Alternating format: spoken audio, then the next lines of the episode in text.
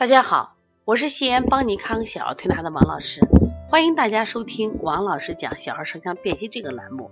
今天我想分享的主题是寒吐，就是呕吐呀。我们分几种类型，有这种热吐，也有寒吐。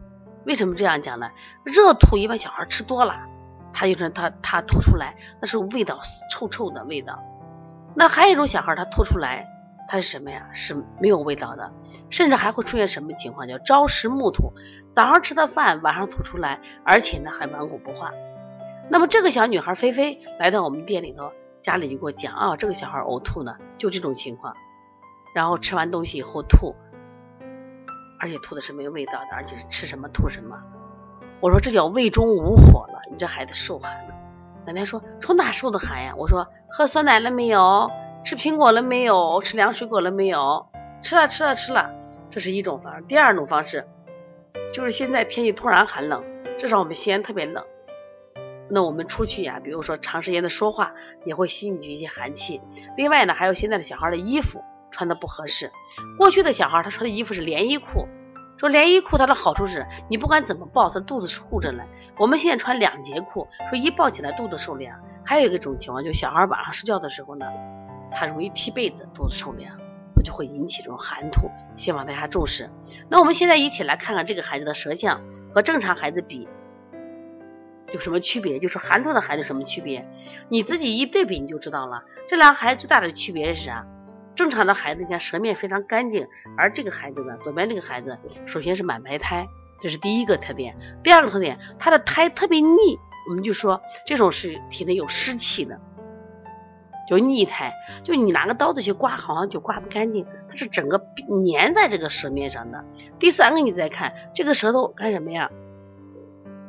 上面有很多水，舌面水滑，这完全受寒的象。第四个，你再看，它是舌中间脾胃是高凸着的，因为受寒以后引引起腹胀，腹胀的气机不往下降，就往上往上顶，所以容易呕吐。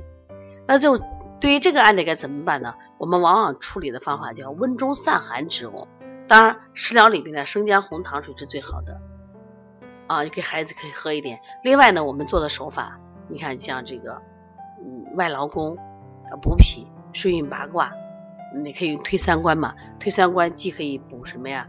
补虚，也可以补什么？还可以就是解散寒嘛。然后再给孩子什么呀？温掌，温掌去摸什么呀？就摸他的中脘，把手搓热了。另外就是我们有正念剂。如果可以的话，给孩子这个肚子上啊敷一个暖水袋啊暖宝宝，哎，效果就好很多。所以以后遇到吐的时候呢，就要分析他的这个舌象，看看这个孩子到底是寒吐还是热吐。所以你要分清清楚了，调理很快，调理一次就好了。如果大家对这个舌象感兴趣啊，因为通过学习舌象可以让你快速的提高你的什么呀辩证水平。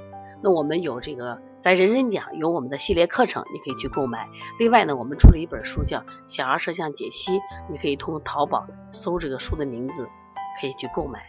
那我们也希望大家持续关注这个栏目，我们会给大家推送呃更多的这种摄像，因为这都是我们临床的这些案例。